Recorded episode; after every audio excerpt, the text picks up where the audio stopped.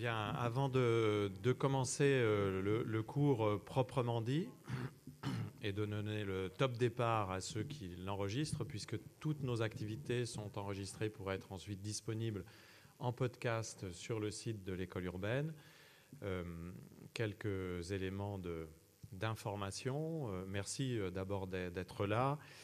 Désolé pour le, décalage de, ce cours, mais nous avions une commission de sécurité qui devait passer euh, à midi au moment où le cours avait été prévu. Euh, je redirai un mot euh, dans quelques minutes sur le principe des cours publics. Et merci d'être là pour le lancement de ce cours et puis pour découvrir cette, cette halle du Faubourg que l'école urbaine occupe pendant quelques mois. Euh, avec un collectif, associations euh, diverses et variées, euh, intermèdes, la halle Gutenberg, les ateliers La Mouche, le Frigo, la galerie Françoise Besson et quelques autres. et nous voulons faire de cette halle un, lieu de, création, d'échange, de débat, mais aussi d'enseignement et de recherche. C'est la raison pour laquelle l'école urbaine de l'Université de Lyon euh, est présente euh, dans cette halle et nous avons choisi de, faire notre premier festival, que nous n'avons pas appelé festival, mais cette première semaine à l'école de l'Anthropocène dans cette halle, bravant le froid et les courants d'air, mais estimant que nous avions là une unité de lieu qui nous permettait de donner à cette semaine d'échanges, de réflexion, de recherche, d'expérimentation, de création. Euh, cette unité de lieu nous, permettrait de donner à cette semaine l'écho euh, euh, que nous voulions lui donner. L'école urbaine de Lyon, je le rappelle, est un programme qui a été créé l'année dernière, financé par le gouvernement français, en vue de développer de la recherche, de la formation, de l'expérimentation et du débat public autour de la question anthropocène. Euh, c'est ce que nous ferons toute cette semaine, c'est ce que nous faisons euh, depuis notre création, c'est ce que nous ferons toute cette semaine. Et dans ce cadre, nous avons voulu lancer des cours publics. Donc des cours, véritablement, vous allez voir, ce sont des cours. Il ne s'agit pas euh, d'une conférence ou d'une rencontre. C'est une première séance d'un cours de six séances. je, lance le premier de ces cours. Il y en aura d'autres. Guillaume Faburel lancera son propre cours dans quelques jours. Et puis l'année prochaine, des collègues euh, d'autres disciplines viendront également proposer des cours publics, un peu sur le modèle des cours du Collège de France. Euh, donc des chercheurs viennent expliquer ce qu'il en est de leur recherche à tous ceux que ça intéresse, euh, sans condition de diplôme, sans condition d'inscription. il n'y a pas d'évaluation non plus.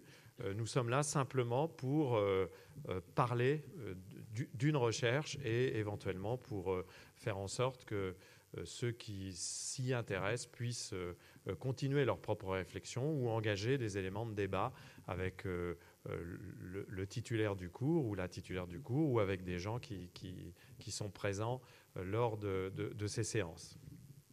il était important pour nous de commencer cette semaine à l'école de l'Anthropocène par le cours public parce que c'est une manière pour nous de rappeler que nous pensons que dans ces moments euh, complexes que nous avons à vivre, euh, replacer le savoir scientifique, les savoirs scientifiques dans toute leur diversité euh, au, cœur de la société à travers des dispositifs finalement assez simples comme un dispositif de cours public, c'est peut-être une mission importante. C'est peut-être aussi retrouver une vieille tradition un peu oubliée qui est chère à mon cœur, qui est la tradition d'éducation populaire à laquelle les universités étaient censées contribuer lorsqu'elles ont été créées. Qui, euh, euh, peut-être cette tradition s'est-elle un peu perdue ces derniers temps et il n'est pas mal d'y revenir.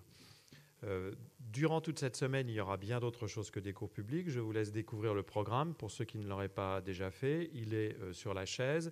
Il y a des conférences, des débats, des ateliers, des rencontres, des films, euh, des expositions, l'exposition de photos de Bertrand Stofflet derrière, une très belle installation vidéo dans la pièce noire euh, tout au fond, euh, une installation par Trouble Collectif, donc qui essaye d'illustrer d'imager le caractère illimité des, vies urbaines contemporaines.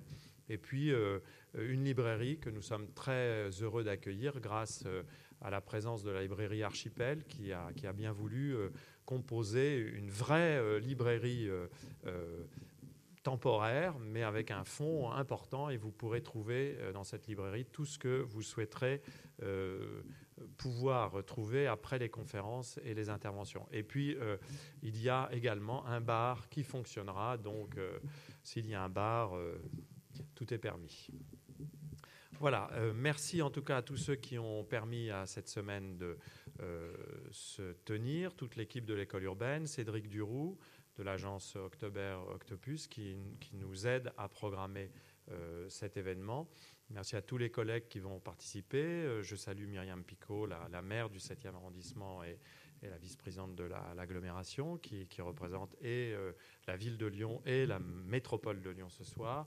Merci à tous nos partenaires presse, en particulier Libération, qui a publié un supplément qui est également disponible dans la salle, le petit bulletin qui a aussi publié un supplément, et puis nous avons aussi la, chance de bénéficier du, partenariat de l'Institut français.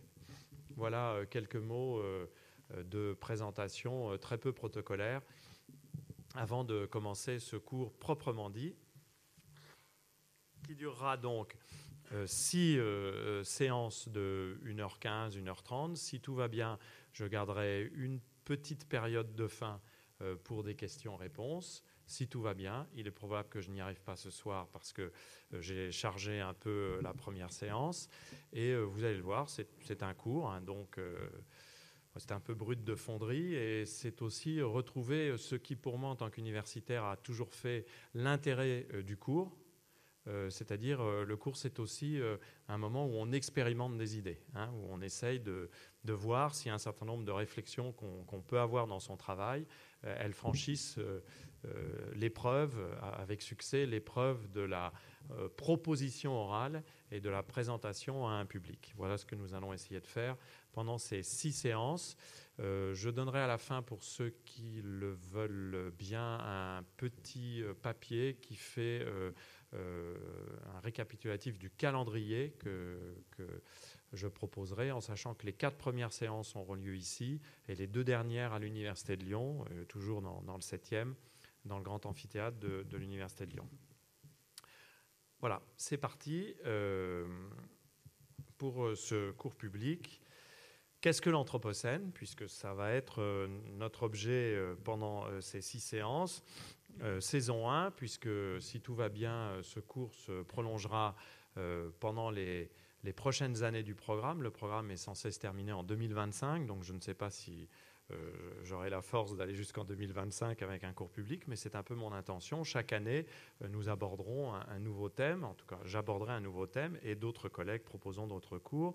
Et pour cette première euh, saison, nous allons véritablement réfléchir de façon assez générale à cette question, qu'est-ce que l'Anthropocène? Et ce soir, pour cet épisode 1, nous allons essayer de comprendre comment ce que j'appelle le global entre en scène.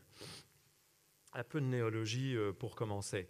Vous avez là une liste assez impressionnante à partir du terme originel euh, d'anthropocène, euh, agnostocène, anthropocène, capitalocène, stulocène, cyanocène, éconocène, érémocène, gynocène, holocène, homocène, obogéonocène, manthropocène, mégalocène, oliganthropocène, urbanocène, sociocène, plasticène, naufragocène, northropocène, outicène, phagocène, plantatiocène, polémocène, phronocène, technocène, thalassocène, thanatocène, thermocène. La liste n'est sans doute pas close. Cette inflation des néologismes, euh, tous forgés de la même manière, avec un préfixe plus euh, scène, euh, du grec kainos, nouveau, des néologismes que j'ai francisés ici avec un accent, mais qui sont pour la plupart des néologismes qui viennent du monde académique anglophone, mais qui respectent la modalité euh, néologique des géologues pour définir le nom des différentes périodes. Euh, cette inflation des néologismes, donc, pour se substituer à Anthropocène, puisque ce sont tous des néologismes qui sont venus pour critiquer le mot Anthropocène, euh, cette inflation de néologismes, donc, est peut-être en vérité un indice du succès du mot Anthropocène et de sa portée. Finalement, si ce mot ne posait pas de vraies questions scientifiques, il n'y aurait pas autant de néologismes euh, contradictoires qui auraient été euh, créés. Selon l'historien des sciences John McNeill, qui est professeur à l'université de Washington. aucun, Georgetown, pardon, aucun concept n'a concerné autant de communautés scientifiques et aussi rapidement depuis la théorie de l'évolution de Darwin. Si le mot est né dans le champ des sciences, et nous allons voir euh, en particulier dans le champ des sciences du climat, il force l'intérêt aujourd'hui de toutes les disciplines et de tous les savoirs. Je vous prie de m'excuser, j'ai donc euh, euh, sur le podcast le témoignage que je me suis mouché au moins une fois au début de ce cours. Tous les champs de savoir sont aujourd'hui en effet concernés. Euh, des sciences les plus fondamentales aux sciences du climat, en passant par les sciences expérimentales et jusqu'aux humanités et à la philologie. Euh, par exemple, euh, pour témoignage, un des articles les plus passionnants qui a été écrit ces derniers temps, vous verrez qu'il y a beaucoup de références qui viennent du monde scientifique anglophone.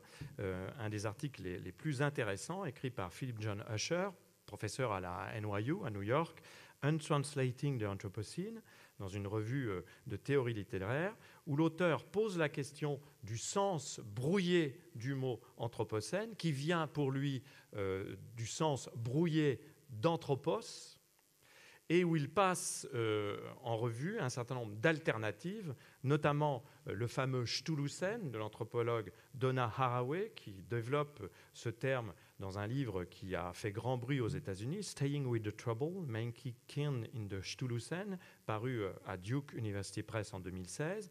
Mais il analyse aussi le terme proposé par Kate Rathros de Manthropocène, euh, Kate Rathros, qui soulignait en 2014 qu'au sein du Anthropocene Working Group, donc le, groupe de travail sur l'Anthropocène mis en place par la commission de stratigraphie de l'Union géologique internationale, on ne trouvait qu'une femme sur 29 membres.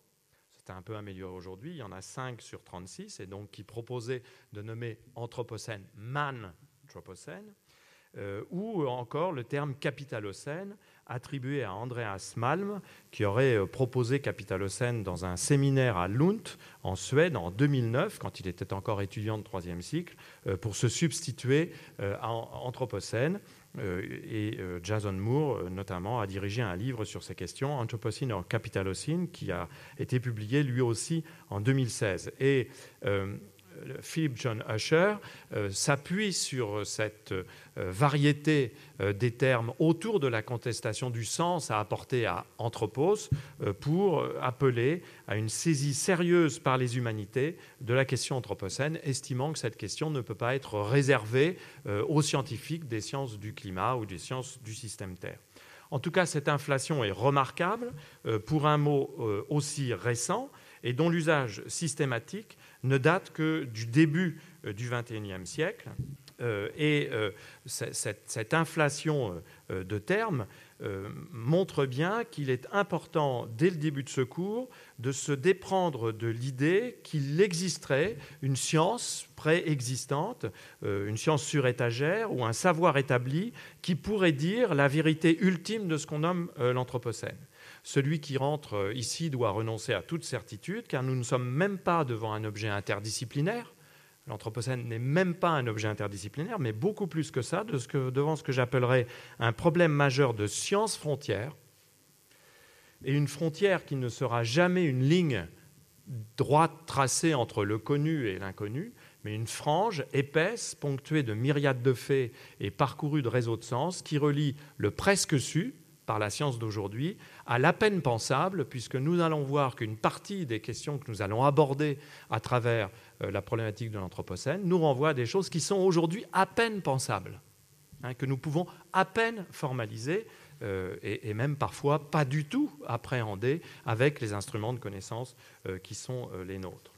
Donc, parler de l'Anthropocène, ça n'est pas une manière d'asséner des certitudes, c'est beaucoup plus, à l'inverse, une façon d'assumer le caractère totalement incertain et inconnu de la plupart des choses que nous allons avoir à aborder. Et c'est véritablement dans cette perspective que je me placerai. Je vais accepter le mot anthropocène, qui d'ailleurs a le critiqué, mais non pas parce que je prétendrai, moi, avoir une définition parfaite et certaine, mais parce que je, préfère jouer le jeu de cet objet frontière qui nous pousse au-delà même de nos retranchements euh, habituels ceux que nous avons l'habitude de fréquenter lorsque nous pratiquons la science. Rappelons-nous qu'il y a 25 ans, l'Anthropocène n'était même pas véritablement identifié, même si en séance 3 de ce cours, nous verrons que l'on peut repérer un certain nombre de prémices. Euh, alors qu'il y a 25 ans, le concept de global warming, hein, de réchauffement climatique, grâce aux travaux du GIEC, et celui de global change, de changement global, étaient des concepts qui s'imposaient. Pas du tout euh, celui euh, d'Anthropocène. Je rappelle que le concept de changement climatique et de réchauffement climatique a été en particulier promu et popularisé par le GIEC, GIEC créé en 1988 IPCC, euh, en anglais, Intergovernmental Panel on Climate Change, le GIEC qui a été créé par le programme euh, des Nations Unies sur euh, l'environnement et par l'Union météorologique internationale, dont la mission était justement de comprendre les risques liés au réchauffement climatique d'origine humaine et de documenter ce réchauffement climatique. Rappelons que le GIEC a été précédé en 1979 par un premier rapport extrêmement important qui s'appelle Carbon Dioxide and Climate, Scientific Assessment. C'est un rapport qui a été donné au Climate Research Board du National Research Council aux États-Unis, avec un groupe dirigé par un très grand euh, météorologue du MIT, Jules Charney, et euh, un rapport tout à fait étonnant dans lequel on voit qu'on connaissait déjà en 1979 pratiquement l'intégralité de la problématique du euh, réchauffement euh, climatique. D'ailleurs, on lit dans l'introduction de ce rapport, je, traduis, puisque le rapport n'est pas traduit en français, la conclusion de, cette investigation scientifique brève mais intense confortera les scientifiques dans leur certitude que les gaz à effet de serre provoquaient le réchauffement climatique, mais dérangera les politiques. 1979, on avait déjà cette certitude que l'on était devant quelque chose qui confortait la science, mais dérangeait le politique. Il, n'est pas certain que nous ayons euh, depuis euh, considérablement euh, progressé.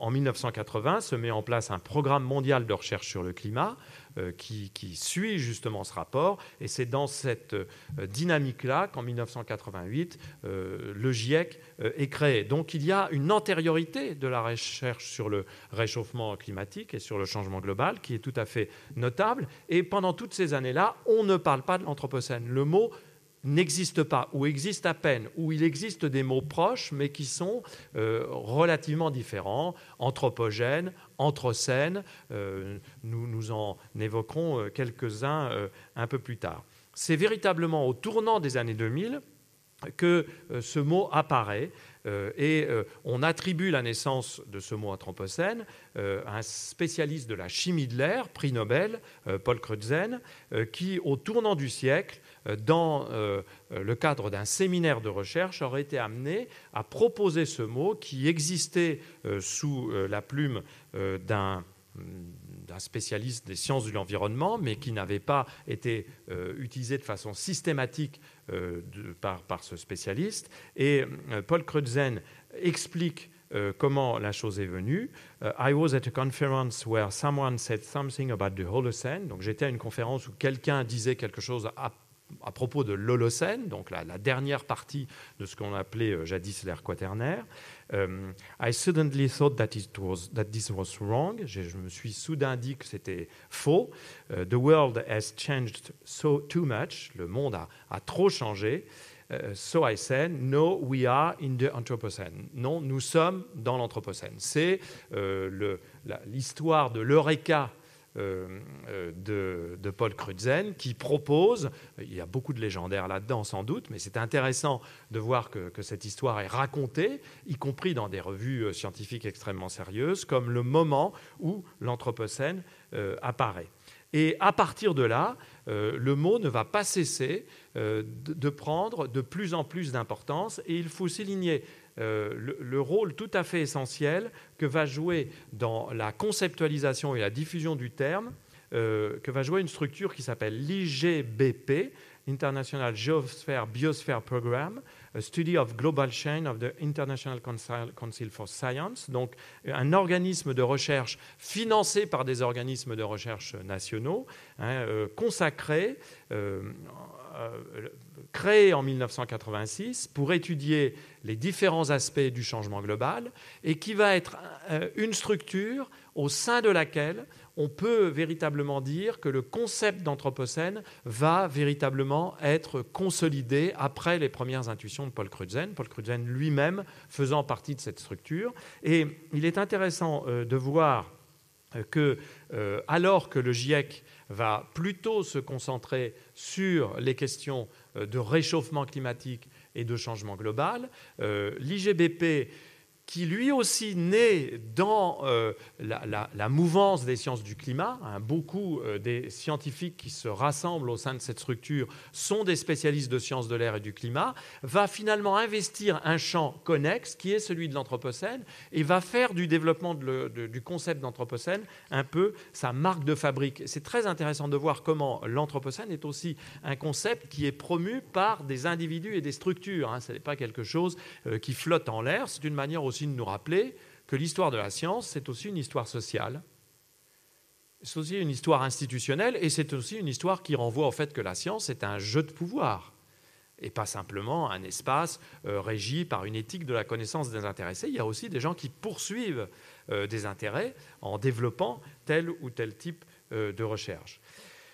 Mentionnons au passage que toutes les, thématiques que nous allons aborder, tous les concepts que nous allons aborder, sont euh, euh, des concepts et des thématiques qui ont été développés par des structures qui sont des structures qui participent de ce que l'on peut appeler une vie mondiale de la science.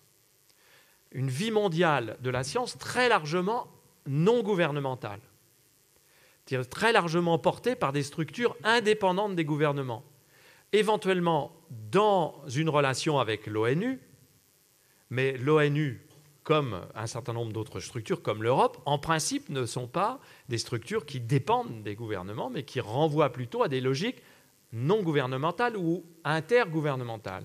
C'est donc très intéressant euh, de euh, concevoir le fait que la science globale de l'Anthropocène et du changement global que nous allons aborder est produite, a été produite, a été inventée en quelque sorte et produite par le système global de la science.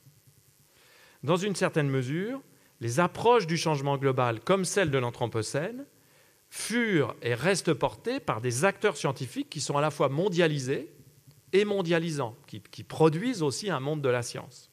En quelque sorte, euh, l'Anthropocène, tout à la fois procède de la mondialisation et participe de la mondialisation. L'Anthropocène, c'est à la fois un résultat du processus d'organisation mondiale de la science, mais c'est aussi un vecteur de la mondialisation. Et je pense que cette dimension a été trop peu mise en avant par la plupart des analyses, alors qu'elle me paraît tout à fait intéressante et, absolument pas euh, accessoire.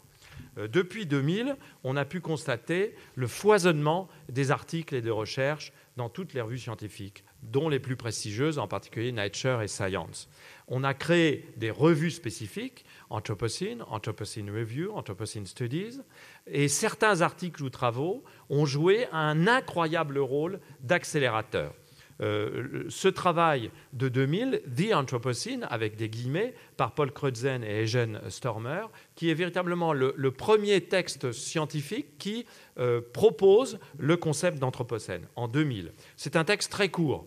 C'est aussi intéressant de voir que quelques textes ont eu une, valeur essentielle, alors que ces textes font moins de deux pages. Euh, c'est en particulier le cas de ce texte euh, euh, Geology of Mankind de Paul Crutzen qui paraît dans Nature. Donc Nature est avec Science la, revue qui a le rayonnement le, plus, le plus notable.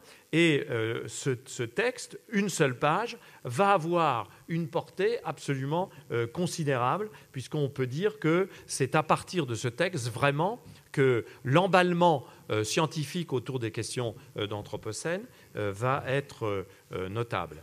Mais on peut également citer ce travail, dirigé par quelqu'un qui a désormais un rôle tout à fait essentiel dans l'approche de l'Anthropocène et dont nous reparlerons souvent pendant toutes ces séances, Will Stephen, qui est un climatologue et qui a fait de l'IGBP vraiment une plateforme pour un travail collectif extrêmement important autour du changement global et du système Terre. Et euh, ce rapport de 2004, Global Change and the Earth System, a été un rapport tout à fait décisif euh, dans l'histoire de la recherche récente euh, sur le changement global, mais aussi tout aussi décisif en termes d'apparition d'une pensée systémique qui euh, jusque-là était moins clairement euh, formalisée, euh, en tout cas moins globale que celle qui est proposée dans ce rapport. Et c'est aussi un rapport qui fait beaucoup pour valider la pertinence du concept d'Anthropocène et pour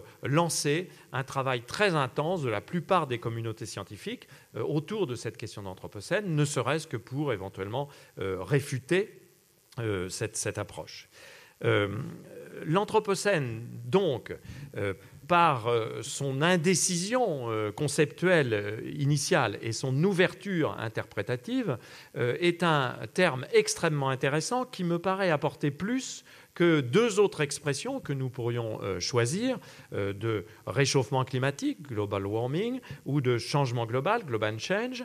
Et je vais tenter d'expliquer pendant toutes ces séances en quoi euh, l'Anthropocène me paraît plus intéressant. Parce que je crois qu'il apporte en fait, dans la réflexion, une injection euh, euh, de quelque chose qui, manque dans les deux autres approches conceptuelles, en tout cas qui n'est pas prise en, charge de la même, matière, même manière. Et cette injection, c'est l'injection de l'humanité et de l'habitation concrète de la planète par les êtres humains. c'est parce que l'Anthropocène parle fondamentalement de la question de l'habitation humaine de la planète qu'il me semble que l'Anthropocène a cette capacité à franchir les frontières scientifiques. Et c'est ce que je vais essayer de démontrer pendant ces six séances. Par l'injection dans euh, le débat scientifique de cet anthropos qui pose question, hein, je l'ai déjà dit, la plupart des néologismes dont euh, j'ai évoqué euh, l'apparition sont des néologismes qui partent de l'idée que ce qui pose question, ce n'est pas le scène, c'est anthropos. Hein. C'est ce qu'on met sous ce vocable anthropos. C'est par la présence de cet anthropos qui fait débat euh, que le concept joue un rôle majeur d'embrayeur de recherche, de réflexion et euh, de discussion. Il me semble que l'on peut trouver déjà euh, une anticipation de ce qui est en jeu autour de l'approche de l'Anthropocène dans un texte important euh, et, dont l'utilisation va peut-être vous surprendre parce qu'il il apparaît comme procédant d'un champ de réflexion qui est très différent euh, des sciences du climat, des sciences du système Terre ou, des sciences de l'environnement. Ce texte, c'est euh, le début de ce livre fameux de Hannah Arendt, son deuxième grand livre après les origines du totalitarisme, un livre euh, d'ailleurs qui, fait en quelque sorte un, pendant avec les origines du totalitarisme, ce deuxième grand livre d'Anna Arendt, publié, c'est important, en 1958, traduit en français en 1961. Et ce livre, il se trouve euh, qu'il s'ouvre euh, par un prologue tout à fait saisissant, dont vous avez ici euh, la reproduction. Euh, j'ai conservé y compris une, coquille dans cette production euh, qui fait qu'à la page 34, il y, a, une coquille qui, rend difficilement compréhensible une des phrases, mais peu importe, s'ouvre sur un, événement qui, pour Arendt, révèle la capacité de l'être humain à initier de nouveaux commencements. Et ceux qui connaissent Anna Arendt savent que Anna Arendt est la philosophe euh, des commencements, qu'elle est fascinée par la question des origines et des commencements. En effet, euh, euh, ce que nous décrit Arendt au début, un prologue qu'elle a ajouté tardivement à son livre, c'est le fait qu'en 1957, un objet terrestre fait de main d'homme fut lancé dans l'univers pendant des semaines, il gravita autour de la Terre, etc. etc. Anna Arendt évoque ici le lancement le 4 octobre 1957 par les soviétiques du premier satellite en orbite terrestre à 900 km d'altitude grâce à une fusée conçue par l'ingénieur Sergei Korolev, très largement en s'inspirant des techniques développées par les Allemands pour lancer leur V2 à la fin de la, Seconde Guerre mondiale. Donc c'est le Sputnik 1 dont le diamètre était de 60 cm, qui pesait 83 kg 600 grammes euh, Sputnik 1 qui sera suivi quelques semaines après par Sputnik 2 le 3 novembre qui, il faut le signaler, mettra en orbite la chienne Laika, premier euh, être vivant euh, à, vivre en orbite terrestre, chienne Laika qui mourra au cours du voyage, ce qui sera dissimulé par la propagande soviétique pendant des décennies. Euh, comme la révolution hongroise de 1956, qui se produisit alors qu'elle travaillait sur, sur, son livre, euh, cet événement inattendu amena Anna Arendt à réarranger cette idée euh, parce qu'elle lui semblait que cet événement justifiait une série de faits qu'elle avait pu observer.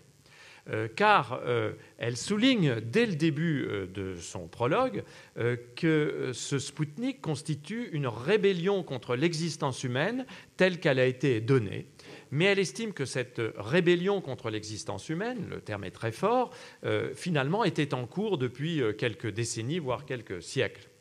En s'échappant de la Terre vers les cieux, et à travers des entreprises complémentaires comme celles liées au développement de la technologie nucléaire, pour Anna Arendt, les êtres humains sont en train de défier avec succès les limites naturelles, ce qui, selon elle, pose des questions politiques euh, inédites et euh, ces questions pour Anna Arendt sont d'autant plus difficiles qu'elle estime que la science moderne devient très largement inaccessible à la discussion euh, publique en raison de sa complexité même. Le, prologue d'Anna Arendt euh, est donc très, très précis sur cette idée que l'événement du lancement du Sputnik participe de cette capacité des hommes de, s'évader hors de la prison terrestre. Hein. vous voyez la, phrase, entre guillemets, euh, qui est d'ailleurs une phrase qui a été euh, relevée par Arendt euh, dans la presse. Et cette phrase, elle, elle, la met en relation, de manière qui peut nous sembler aujourd'hui surprenante, mais qui ne surprend pas quand on connaît Arendt, avec euh, une déclaration lors des obsèques d'un grand scientifique soviétique, c'est au début de la page 34, où euh, dans euh, cette atmosphère d'apologie de la science qui était tout à fait connue à l'Union soviétique de l'époque, lors de la mort de ce savant russe, on avait gravé sur sa stèle L'humanité ne sera pas toujours rivée à la Terre. Donc il y a chez Arendt un mouvement séculaire de libération euh, des contraintes euh, terrestres que le lancement du Sputnik manifeste mieux euh, qu'un long discours. Mais Arendt va lier très vite cette sortie de la Terre d'un autre événement qui pour elle est non moins menaçant, ce qu'elle appelle l'apparition de l'automatisation. Et dès 1958, Arendt pointe l'attention de ses lecteurs vers euh, l'automatisation des sociétés, euh, qui évidemment euh, paraît pouvoir libérer les hommes du fardeau du labeur difficile, mais entraîne également toute une série de conséquences, le chômage de masse, l'aliénation des individus, la perte de sens de leur existence, que Arendt est une des toutes premières à signaler avec une, telle précision. Et tout au long de son livre, Arendt va mettre en tension euh, cette évolution d'arrachement aux contraintes de la nature, d'un côté, et de l'autre, cette évolution vers une société de plus en plus automatisée, une société de plus en plus rationalisée, euh, qui donne évidemment de nouveaux pouvoirs, mais aussi provoque euh, de nouveaux facteurs d'aliénation. Et elle va donc poser de manière tout à fait étonnante euh, euh, ce qu'elle appelle d'un côté l'aliénation de la Terre.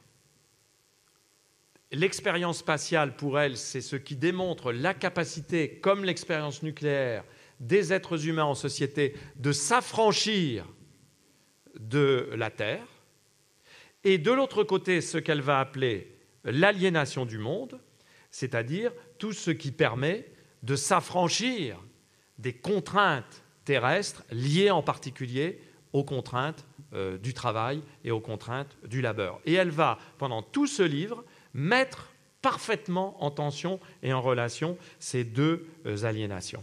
Euh, du côté de l'aliénation de la terre, on trouve dans le livre de Arendt un certain nombre de développements qui sont tout à fait intéressants pour, penser notre situation contemporaine. regardons par exemple cette, citation qui est, tout à fait étonnante et qui est page 317-318 ce n'est qu'aujourd'hui que l'homme prend pleinement possession de sa demeure mortelle et qu'il rassemble les horizons infinis, jadis ouverts, en un globe dont il connaît les contours majestueux et la surface en détail comme les lignes de sa main. Au moment précis où l'on découvrit l'immensité de l'espace disponible sur Terre, commença le fameux rétrécissement de la planète. Et pour finir, dans notre monde, qui est la conséquence de l'époque moderne, mais qui n'est absolument pas identique au monde de l'époque moderne, tout homme est un habitant de la Terre autant que de sa patrie. Les hommes vivent maintenant dans un tout continu aux dimensions de la Terre, où même la notion de distance, qui reste inhérente à la plus rigoureuse contiguïté d'objets distincts, succombe sous l'assaut de la vitesse. La vitesse a conquis l'espace. Certes, rien ne pouvait être plus étranger au dessin des explorateurs, des capitaines au long cours des débuts des temps modernes, que ce processus d'horizon qui se ferme. Ils partaient pour agrandir la Terre, et non pour la rétrécir et en faire une boule. Et en obéissant à l'appel des rives lointaines, il n'avait pas l'intention d'abolir la distance. Seul le recul de l'histoire nous montre ce qui est évident. Rien ne reste immense de ce que l'on peut mesurer. Bon, ça c'est magnifique. Hein Rien ne reste immense de ce que l'on peut mesurer. Chaque relevé, chaque arpentage rapproche des parties éloignées et instaure par conséquence la proximité là où régnait la distance. J'en profite pour dire que demain matin, il y a un atelier sur la quantification du monde qui est organisé ici même et que je vous conseille de suivre où on reparlera de ces questions de métrique, de mesure de distance et de comptabilité de la Terre. Avant de pouvoir faire le tour de la Terre, de circonscrire en jours et en heures la sphère de l'habitat humain, nous, avions mis le globe terrestre au salon pour le tâter et le faire pivoter euh, sous nos yeux. Quel, euh, quel, texte hein, qui, met immédiatement en, exergue un certain nombre d'enjeux majeurs qui restent aujourd'hui des enjeux euh, fondamentaux euh, pour nous, êtres humains sur la Terre, en ce début euh, de XXIe siècle. Je vous rappelle que nous sommes en 1958, à un moment où s'enclenche tout juste le processus contemporain de mondialisation euh, dont Arendt est euh, finalement un témoin euh, des, plus précoces. De l'autre côté, d'ailleurs, Arendt insiste bien dans les pages qui suivent cette citation sur le fait que cette aliénation du monde liée à l'automatisation dont je parlais précédemment pousse les animaux humains, comme elle dit, inconscients de leurs capacités et de leurs responsabilités, à ne pas pouvoir autocontrôler euh, les pouvoirs qui émanent d'eux-mêmes. Euh, et cette absence d'autocontrôle provoque le fait que les êtres humains menacent par là même leur survie d'êtres humains euh, sur la Terre. Il faut signaler qu'une telle analyse sur les capacités de l'automation, l'automatisation à être destructrice de la possibilité même d'exister sur la Terre euh, rejoint ici, fait écho en tout cas à l'analyse antérieure par Anna Arendt du, totalitarisme comme processus nihiliste euh, déclenché, selon elle, par une combinaison paradoxale de convictions. D'un côté, la croyance que tout est possible, grâce en particulier aux maîtrises techniques, et de l'autre, celle que les êtres humains sont simplement une espèce gouvernée par des lois de la nature et de l'histoire, lois auxquelles euh, les êtres humains devraient impérativement se soumettre. Et c'est de cette tension-là euh, que Hannah Arendt fait naître le totalitarisme, mais aussi la destruction possible de la condition humaine. Commencer euh, ce cours? Par des citations euh, de Hannah Arendt n'est pas secondaire. il ne s'agit pas pour moi de, de, noyer le poisson ou de différer l'analyse de l'Anthropocène, mais en raison même de la pertinence des questions posées par Arendt, d'affirmer que ce qui est en jeu dans l'entrée dans l'Anthropocène, va nous obliger à revenir au fondement d'interrogation sur rien de moins que la condition humaine euh, sur Terre. Euh, je rappelle d'ailleurs que euh, ce titre traduit en français Conditions de l'homme moderne, en vérité renvoie au, titre originel anglais, et le titre originel anglais, c'est The Human Condition. C'est intéressant d'ailleurs de voir que le français n'a pas voulu passer par la traduction littérale, hein, qui aurait été sans doute beaucoup plus appropriée compte tenu du sujet même euh, du livre de Arendt qui dépasse une critique de la modernité, qui est un véritable livre d'interrogation sur ce qu'il en est de la condition humaine. Euh, pour Anna Arendt, il est fondamental de réfléchir à ce qui rend possible l'expérience partagée de l'existence euh, sur, cette planète. Et elle souligne d'ailleurs dans ce livre ce qui n'a, et c'est intéressant, pas suffisamment été relevé par les lectures purement philosophiques du travail d'Arendt. Elle souligne que ce qu'elle appelle le monde doit être considéré comme un construit humain, elle, emploie ces expressions, stable, ce qui protège des aléas de la nature, dit-elle, et fournit un cadre de vie euh, pour les êtres mortels que nous sommes. Arendt ne pense donc pas à la condition humaine de manière abstraite, mais en revenant à l'analyse de l'élémentaire de notre vie commune sur Terre et aux différentes manières que nous pouvons avoir d'envisager notre agir de façon à conforter ce monde d'existence et ne pas le ruiner euh, ou à tout le moins le menacer.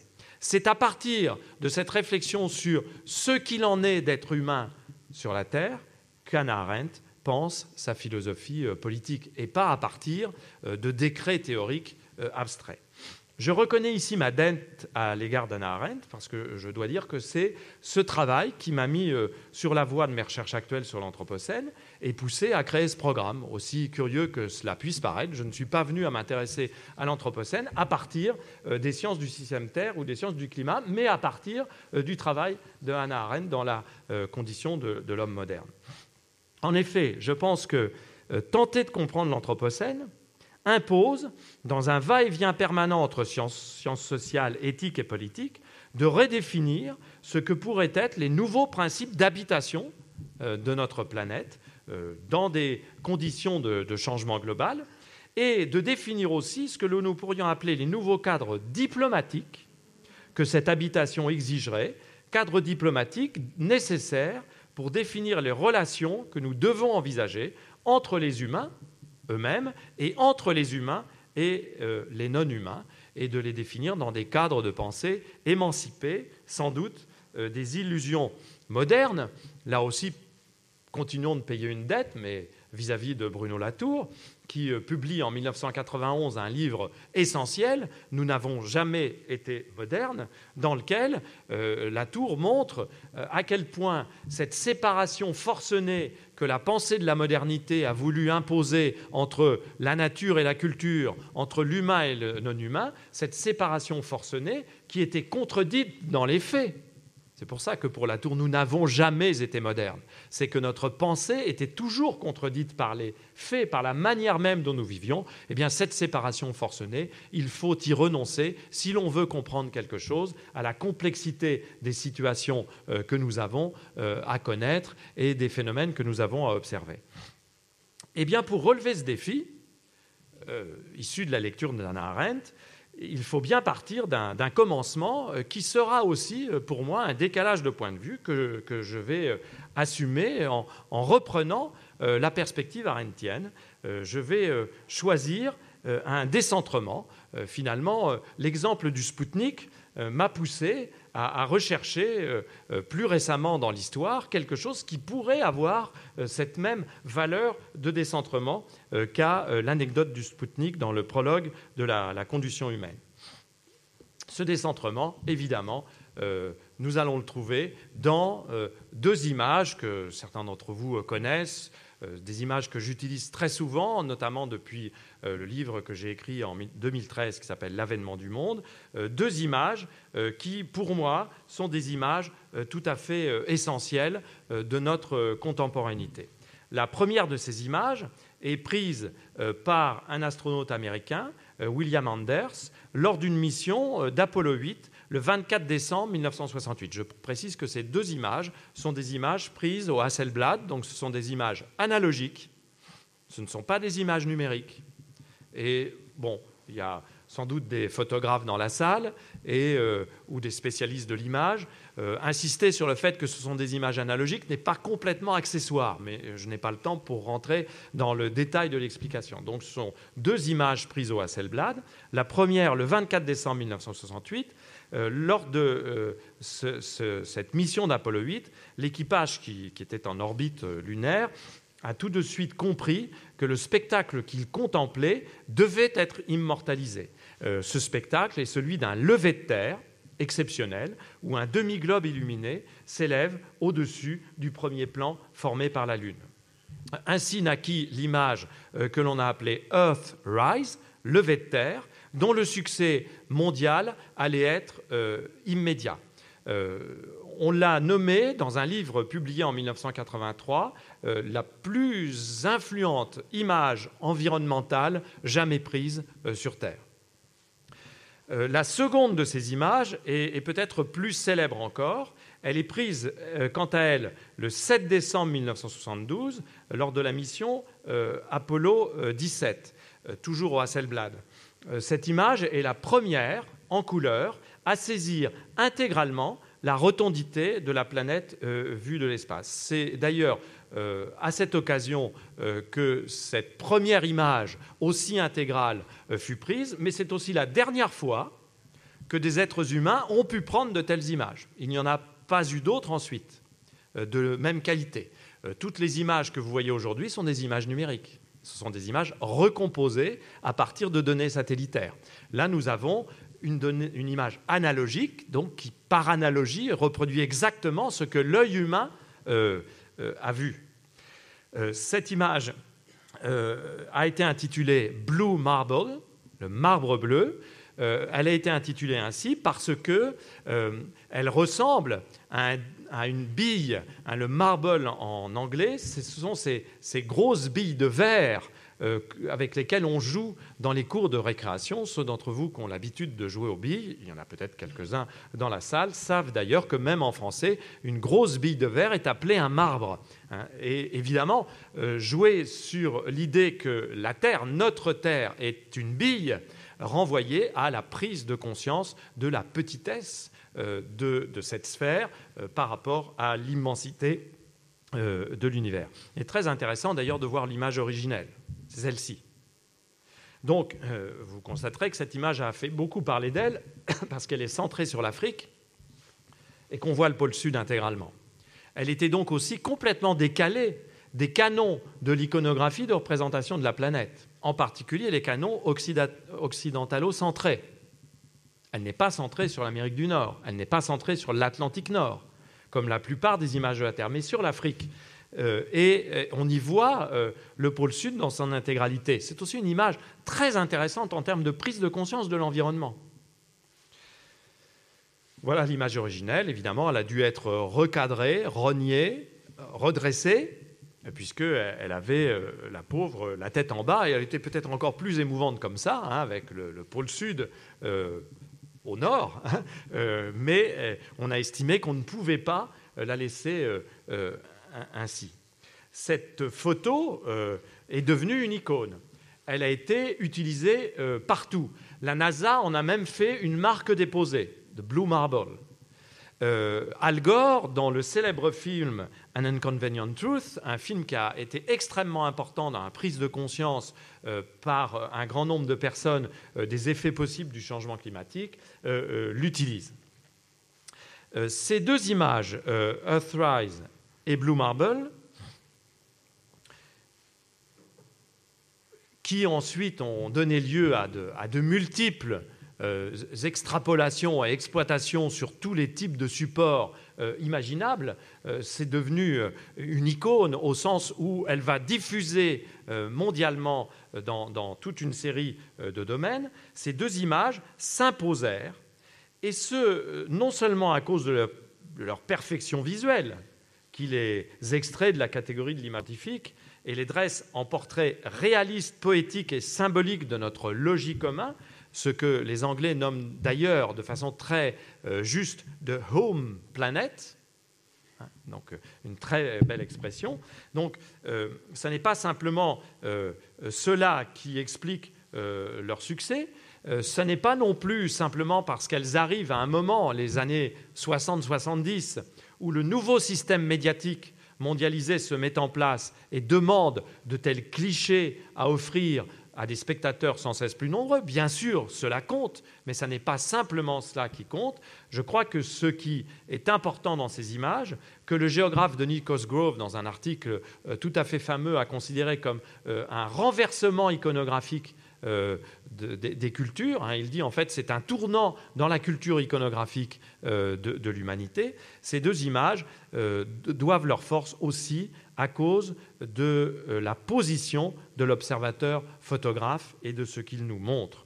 Euh, position euh, de l'observateur photographe, un au-delà qui permet à un être humain, un dieu voyeur, mais ici un dieu humain, de prendre ce cliché complètement bouleversant, de prendre ces deux clichés complètement bouleversants. Ce sont deux clichés qui, beaucoup plus que de très longs discours, et Earthrise, de ce point de vue, nous prépare au choc de Blue Marble, ce sont deux clichés qui nous montrent euh, très clairement la fragilité et la relativité de notre espace de vie, mais qui en même temps montrent euh, que cet espace de vie forme une totalité euh, appréhendable dont nous n'avions pas jusque-là aussi bien conscience. Rappelez-vous ce que disait Arendt. Jusqu'à présent, la seule façon que nous avions de regarder le globe, c'était de le mettre au salon, de le toucher, de le faire tourner. D'ailleurs, euh, ça fait écho à la fameuse scène euh, du film Le dictateur de Charlie Chaplin. Avec ces deux clichés, nous savons désormais clairement ce qu'il en est de la réalité de notre euh, globe terrestre. Nous savons ce qu'il en est de sa fragilité. Toutes les images, toutes les représentations produites jusque-là sont déclassées euh, renvoyé à un statut de témoignage euh, obsolète d'une époque où il fallait imaginer la rotondité terrestre, alors que désormais, on peut la voir, même si, stricto sensu d'ailleurs, ce qu'a fait remarquer un historien de l'art, on ne regarde qu'un disque et pas l'intégralité de la sphère, mais il y a une puissance de convocation de cette image euh, qui est tout à fait spectaculaire. Comme en 1957, l'apparition de cette image a donné lieu à des interprétations contrastées. Une apologie euh, de la technique d'un côté, mais aussi, et c'est très important de le noter, un certain nombre euh, d'espoirs et d'inquiétudes. Euh, par exemple, le commandant de la mission d'Apollo 8, lors de laquelle a été prise l'image Earthrise, Frank Borman, euh, faisait ce commentaire euh, à son retour. Je traduis. Lorsque vous regardez au-dessus de la Lune et que vous regardez la Terre, toutes ces différences et tous ces caractères nationaux euh, semblent tout à fait prêts à se mélanger. Et vous êtes prêt à envisager l'idée qu'il n'y a sans doute qu'un seul monde, et pourquoi donc, why the hell, pourquoi donc est un peu châtié sans doute, pourquoi donc ne pouvons-nous pas vivre tous ensemble comme un seul et même peuple?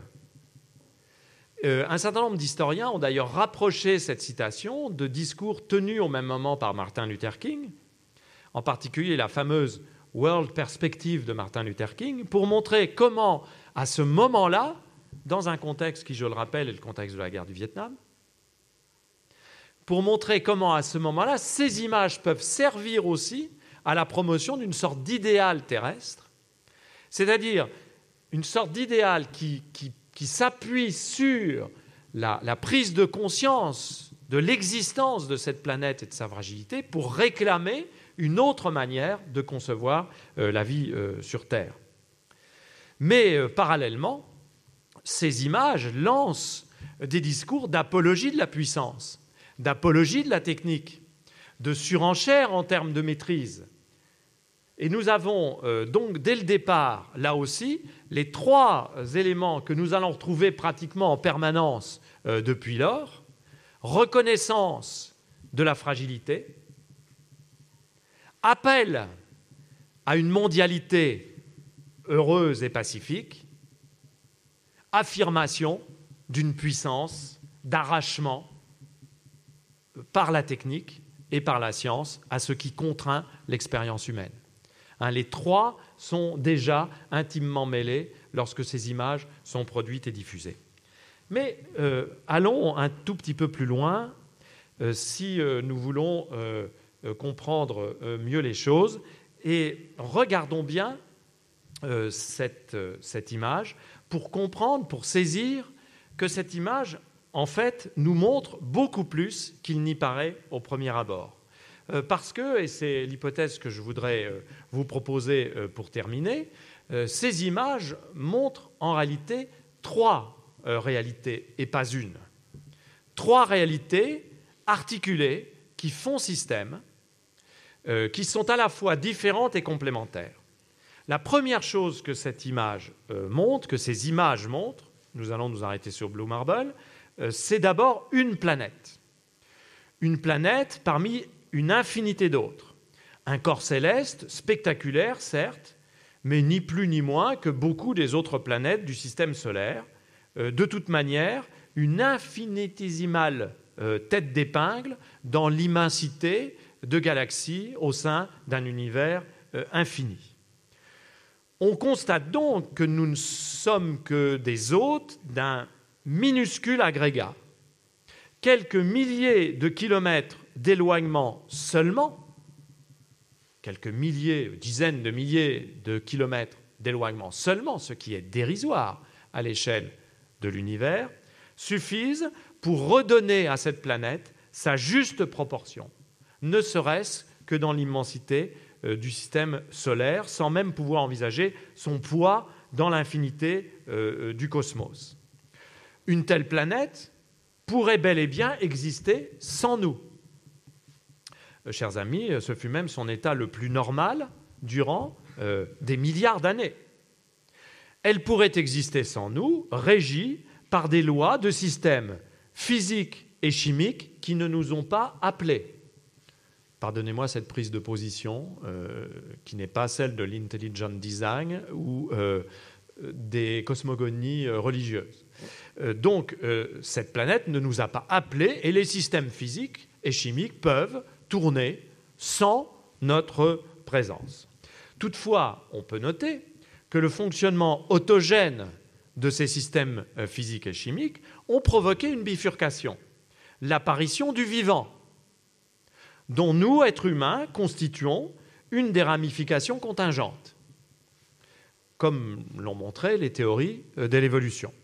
Ainsi, équipés d'une biosphère, mais cet équipement euh, de la planète en biosphère est venu très tardivement dans l'histoire de la planète. Ainsi, équipée d'une biosphère, la planète, encore plus tardivement, il y a quelques millions d'années à peine, a commencé à s'anthropiser.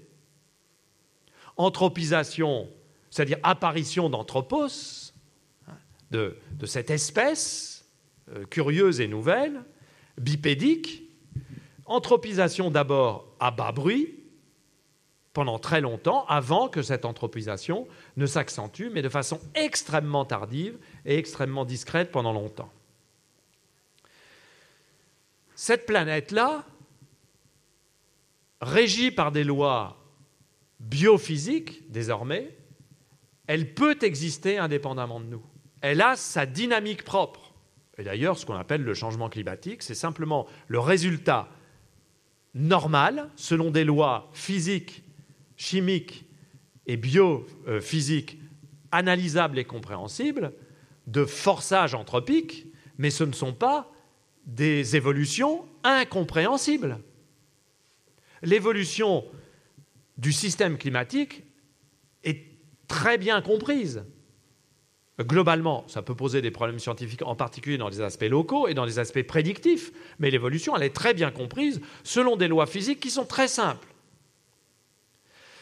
Donc, euh, manière de dire que le, changement global, ça n'est pas que nous modifions les lois euh, physiques, c'est que nous modifions des éléments d'entrée du système, ce qui n'est pas tout à fait euh, la même chose. Lorsque nous contemplons cette planète, nous la reconnaissons pourtant dans l'instant. Elle nous est singulière parmi tant d'autres. Et voici donc que de cette image apparaît le deuxième personnage. Non plus la planète, non pas n'importe quel astre, n'importe quel tas de cailloux, n'importe quel corps céleste, mais la Terre, cette Terre, notre logis humain, ce que les géographes, utilisant un concept grec, appellent l'écoumène, de la racine oikos, qui veut dire la demeure, la, maisonnée, d'où vient économie. L'économie, au départ, devrait simplement être l'analyse de tout ce qui est nécessaire, mais juste nécessaire, à l'organisation et à la subsistance matérielle d'une maisonnée. Donc, euh, la Terre, ça n'est pas tout à fait la planète. C'est la planète en tant qu'elle est humanisée. C'est la planète en tant qu'elle est transformée en logis humain. Et euh, cette transformation, je propose de la différencier de ce que j'ai appelé tout à l'heure l'anthropisation. L'anthropisation renvoie pour moi à l'apparition de l'espèce. L'humanisation, c'est-à-dire la fabrication euh, à partir des systèmes biophysiques planétaires de nos milieux de vie, donc la fabrication de l'œcumène, l'humanisation, c'est euh, quelque chose qui impose des sociétés, des cultures, des médiations culturelles, des médiations scientifiques, des savoirs, des œuvres, des dynamiques humaines et sociales qui sont bien plus riches que simplement ce que le mot anthropisation euh, peut laisser croire. D'ailleurs, si on me demandait mon avis, j'aurais préféré euh, que anthropocène s'appelât humanocène. Même si je conçois qu'il y a une faute de goût euh, à accoler un mot latin et un mot grec, je trouverais que ça serait beaucoup plus proche de ce que nous voulons signifier, c'est-à-dire l'intervention des êtres humains en société, avec toute la complexité que cette intervention euh, suppose. L'être humain, ou plus exactement les êtres humains, dans leur diversité de statuts et d'expériences, ont transformé la planète en Terre et l'ont fait via l'invention de leur mode de relation aux environnements non humains et euh, par cela même via l'invention de ce que l'on pourrait appeler des états de nature, qui sont des États qui peuvent être très différents des États de nature que la modernité occidentale a eu tendance à considérer comme les seuls légitimes, comme l'ont montré les travaux aussi divers et variés que ceux de Serge Moscovici, euh, Maurice Godelier ou Philippe Descola, pour euh, prendre quelques travaux absolument fondamentaux en matière d'appréhension des différents modes de relation des humains aux environnements non humains qui ont pu exister à travers euh, l'histoire et euh, sur les différents espaces humanisés euh, de l'œcumène. Mais soyons encore un peu plus attentifs. Et nous voyons qu'un troisième personnage intervient sur cette image. Et ce troisième personnage, c'est non plus la planète seulement, non pas la Terre comme un coumène, mais ce que j'appellerais le monde avec un M majuscule, c'est-à-dire cette nouvelle réalité globale qui se constitue dans les années 50-60 et qui se découvre là aussi, pour la première fois, saisie et montrée intégralement par cette image.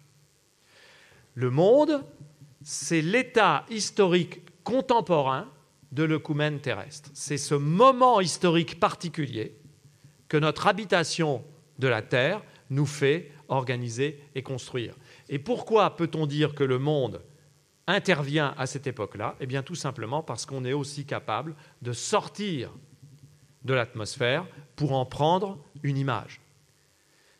la capacité même de faire image de ce monde est le résultat de la construction du monde contemporain tel que nous l'envisageons. Et ça n'est pas un hasard si c'est dans ces années 50-60 que les premières images de ce genre apparaissent, parce que c'est à ce moment même qu'on constate historiquement une accélération tout à fait radicale dans les modes euh, et les manières d'occuper l'espace terrestre, une accentuation de l'intensité de l'occupation terrestre qui correspond à ce que l'on appelle aujourd'hui la mondialisation. Donc dans cette image apparemment simple, nous avons en fait trois réalités articulées euh, qui sont à la fois évidemment liées mais euh, différentes. La planète, qui peut exister sans nous, qui existera sans nous, et sur laquelle nous avons évidemment des capacités d'intervenir, en tout cas le croyons-nous, mais dont les systèmes réagissent à cette intervention. La Terre, qui est le résultat de ce processus d'humanisation de la planète, euh, qui fait d'ailleurs qu'aujourd'hui le coût même terrestre est parfaitement congruent de la planète, il est même légèrement excédentaire, puisque je vous rappelle qu'il y a plus de 6000 satellites qui gravitent autour de la, Terre. Il y en a même un qui est derrière la Lune aujourd'hui, puisque les Chinois euh, se sont approchés, se sont même posés sur la, face cachée de la Lune. Donc il y a une petite fraction de l'œcumène terrestre qui, est aujourd'hui euh, au-delà de la limite de la planète. Et le monde, qui est cette réalité contemporaine qui est la nôtre, et qui est justement cette réalité concernée au premier chef par l'entrée euh, dans l'Anthropocène. En tout cas, c'est une hypothèse euh, que l'on peut faire. Je pense qu'on n'en insiste pas suffisamment sur cette triade qui fait système. Et c'est l'hypothèse centrale de ce cours, l'existence d'un système qui n'est pas seulement le système Terre, comme le disent les spécialistes du changement global euh, ou un certain nombre d'analyses de l'Anthropocène qui viennent du science du climat. Ce n'est pas simplement le système Terre. L'hypothèse que je fais dans ce cours, c'est pour ça que ce cours est expérimental, c'est que le système qui existe, c'est le système planète, Terre, monde. C'est ce système formé par la mise en relation de ces trois plans de fonctionnement, à la fois distincts, mais en dialogue permanent, en trialogue permanent et euh, en, articulation euh, fine. Évidemment, dans notre expérience du quotidien, nous, ne faisons pas cette séparation. Et pourtant, nous avons à l'éprouver et à la vivre. Prenons un exemple simple d'une pratique emblématique de la mondialisation euh, contemporaine. Une pratique, une pratique très euh, contestée dans le cadre des analyses de l'Anthropocène. Prendre un avion. confronte le passager à une intrication de ces trois réalités. Il se trouve en effet à la fois engagé dans une relation avec des constantes biophysiques planétaires qui en imposent, quoi qu'on en ait, en particulier la constante de gravité. Parce que nous sommes toujours en train, en tant qu'être humain, nous sommes toujours engagés dans une relation avec les systèmes biophysiques planétaires qui nous contraignent, nous limitent, nous imposent un certain nombre de, de traitements particuliers, de technologies. Donc nous sommes en relation avec ces constantes biophysiques planétaires. Et nous traversons très, rapidement des étendues de terre habitée, avec rapidité certes, mais sans que cette dimension de transit terrestre ne soit occultée, notamment parce que désormais sur les longs courriers, on peut contempler le spectacle du survol des territoires humanisés grâce, sur les vols les plus longs, à ces interfaces qui assurent euh, de suivre sur des cartes designé pour cela euh, la manière dont nous progressons euh, grâce à une route aérienne codée le long de ce parcours terrestre. Il y a quelque chose de très étonnant à voir la façon dont un trajet aérien nous fait prendre conscience de l'étendue terrestre que nous traversons. Mais nous sommes aussi sans cesse immergés dans le monde contemporain, et c'est logique, et ce dès l'entrée dans le dispositif aéroportuaire, euh, qui constitue une des signatures de la mondialité contemporaine. Chaque décision d'emprunter un vol nous renvoie également à ce qu'il en est de la relation entre l'impact planétaire de ma pratique individuelle, la quantité de CO2 que j'envoie dans l'atmosphère à l'occasion de ce trajet,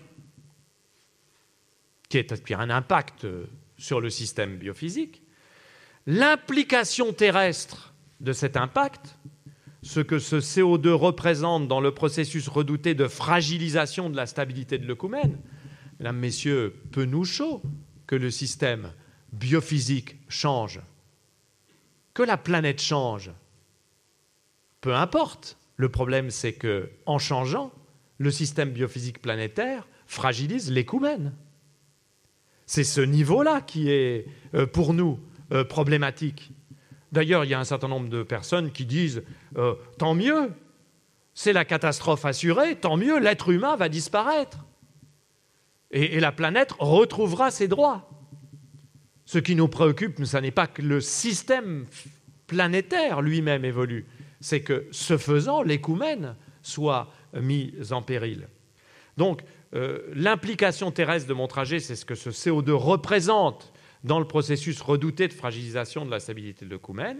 Et euh, je suis évidemment confronté également à euh, un problème de mondialisation, puisque dans ma capacité à objectiver ou pas, à insérer ou pas cette quantité de CO2 que je libère dans une délibération personnelle qui me fait arbitrer entre l'émission de gaz et le déplacement, je me trouve devant un dilemme euh, pratique qui est celui posé aujourd'hui par l'état de la mondialisation à toute personne utilisant un jour un transport à énergie carbonée.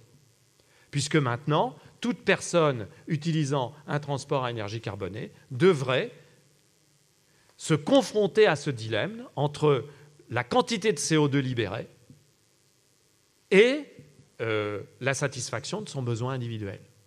Vous voyez donc comment un simple acte élémentaire nous met en présence du fonctionnement en système des réalités biophysiques planétaires, des dynamiques de l'humanisation euh, terrestre et de l'évolution de l'œcumène, et de la façon dont un monde, construit par le processus de mondialisation, impose à chaque acteur social une prise de conscience euh, des euh, conséquences de son acte individuel à des échelles qui excèdent de beaucoup l'échelle du seul individu. Je crois que cette insertion de la moindre des actions humaines dans le fonctionnement de ce système planète, Terre, monde est réalité est, véritablement la, nouveauté la plus radicale euh, du moment euh, contemporain. Pour euh, terminer, je vous propose donc de considérer la, chose suivante. Cette trialogique entre le planétaire, le terrestre et le mondial me paraît devoir fonder toute réflexion sur l'habitat humain euh, euh, contemporain. L'habitat euh, considéré ici non pas comme un mot renvoyant simplement au logement, mais reprenant le sens du concept d'habitat tel qu'il existait au XIXe siècle dans les sciences naturelles, l'habitat, c'est l'espace de vie d'une espèce. Donc l'habitat humain, c'est l'espace de vie de l'espèce humaine à toutes ses échelles. Eh bien, je crois que nous ne pourrons comprendre euh, cette question de l'habitat humain et la façon dont l'entrée dans l'Anthropocène met en péril euh, cet habitat et impose que nous ayons à la fois des diagnostics et des propositions euh, complètement différentes, je pense que ceci ne peut être véritablement compris et assumé qu'en assumant aussi cette mise en système de la planète, de la Terre et du monde. On s'intéressera donc aux actions humaines que nous pouvons analyser, qui ont pour but de réfléchir aux façons dont on pourrait réorganiser nos cadres de vie collectifs. L'anthropos dont il sera question dans cette approche de l'anthropocène ne sera donc pas un anthropos abstrait, euh, un anthropos qui me serait euh, extérieur et étranger, mais véritablement un humain concret, impliqué historiquement dans le siècle, dans le processus de mondialisation actuel et dans la cohabitation avec d'autres euh, humains et avec d'autres non-humains. Et euh, je fais donc ici euh, la dernière hypothèse, c'est que cet Anthropocène dont nous parlons, c'est le moment contemporain où le global,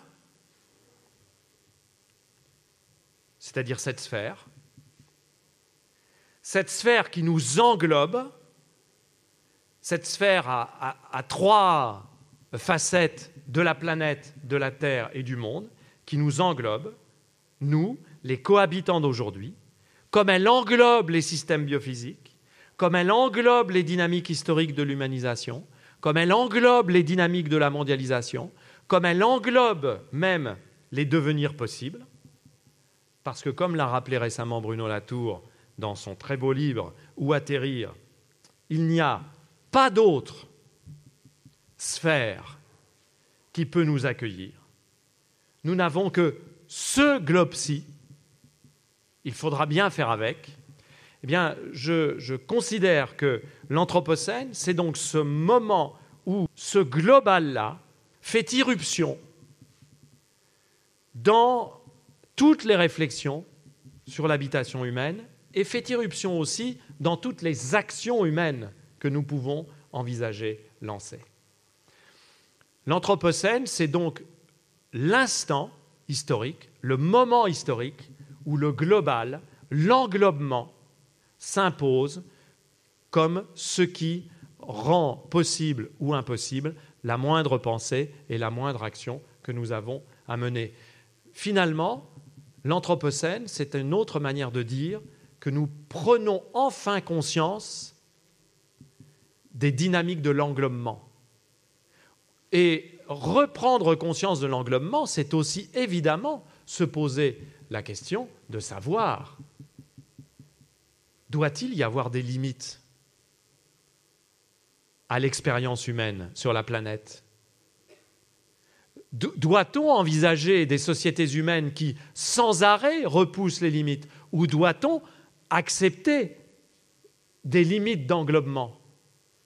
Nous verrons que si l'on n'accepte cette idée d'englobement, on comprend mieux tous les travaux que nous aborderons en séance 2, en séance 3 et en séance 4 sur euh, l'empreinte humaine, sur la limitation.